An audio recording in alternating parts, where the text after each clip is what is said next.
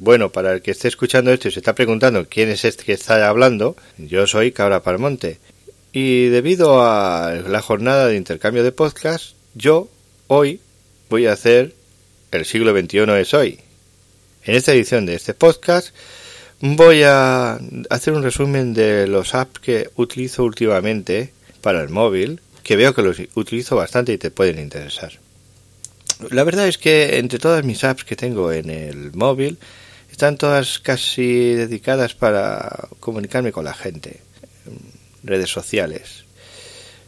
Twitter, Facebook, Tumblr, eh, Vine. Pero aparte de estas apps, también escucho muchos podcasts.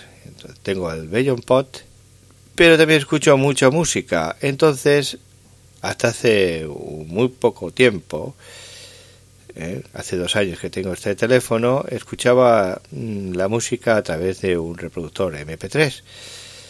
Pero ahora utilizo el móvil. El caso es que tenía mucha música también en CDs.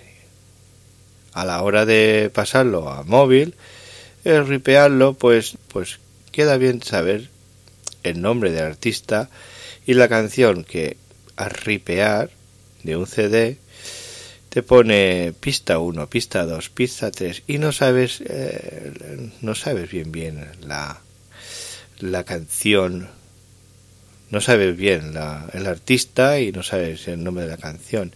Entonces tenía yo ahí muchísimas canciones en que no sabía ni el nombre de la canción ni el, ni el artista. Pero me instalé hace poco una app que se llama Soundheart en que mm, te escucha la canción durante unos segundos y cuando la tiene ya identificada, pues te dice el nombre de la canción y el artista. Una de las apps que tengo que me río mucho con ella en el móvil es Instant Buttons.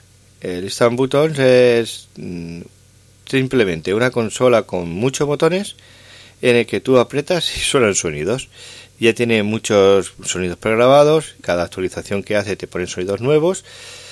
Tú eliges los favoritos que te gustan Puedes agregar nuevos o poner sonidos que ya, ya tenías ya en el móvil, en el audio. Y está muy bien para amenizar un podcast o, o un, simplemente una conversación dentro de casa. Eh, por ejemplo, alguien dice algo gracioso y le sueltas el sonido de la risa, ja ja ja y está muy gracioso. Otra app con la que me río mucho es la Generate de hay memes, que es simplemente para crear memes. Eh, está bien porque puedes incluir tus fotos mm, personales y crear tus propios memes o variar los que ya existen, que son muchos. Otra app que veo que es muy, muy interesante y muy necesaria para mí, porque yo tengo muy poca memoria, es grabadora de llamadas. Es muy simple, o sea, todas las llamadas que, que realices te la, te la va a grabar.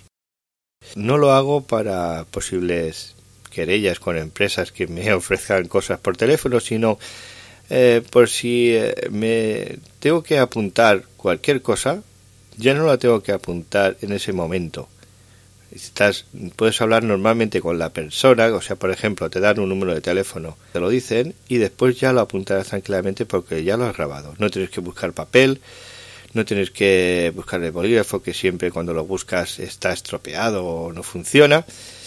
Eh, no tiene tinta y, o, es rojo, verde, no, y el papel eh, está sucio y no se entiende. Tú lo grabas. Lo grabas, más adelante ya cuando puedas, pues lo escuchas y lo pasas tranquilamente. También puede ser que te llame cuando estás en la calle y no es posible eh, encontrar ningún sitio donde apuntarlo. Pues, pues yo lo utilizo mucho. Grabadora de llamadas. Bueno, espero que os haya gustado el programa de hoy, aunque lo haya hecho yo. Mi deseo es que lo hayáis pasado bien y eh, si habéis encontrado algo interesante, pues aprovecharlo. Gracias y hasta la próxima.